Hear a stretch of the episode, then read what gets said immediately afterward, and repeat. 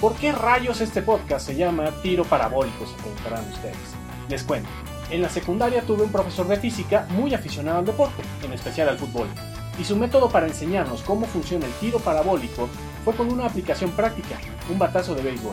La física puede demostrarse con prácticamente cualquier momento del deporte, pero uno puede aprender de muchas cosas viendo un partido o al estar al pendiente de un torneo. He aprendido mucho de las capitales del mundo y la ubicación geográfica de los países. Hay ciudades de Estados Unidos de las que no conocería siquiera su existencia si no tuvieran un equipo en la NBA, la NFL o en las grandes ligas. Para entender la industria del deporte en cualquier parte del mundo, se necesitan conocimientos básicos de economía. Cada selección nacional, del deporte que sea, transmite aunque sea un poco de su cultura y costumbres y las sedes de los grandes eventos deportivos encuentran un escaparate en ellos para exhibir su arte, idiosincrasia y cosmogonía.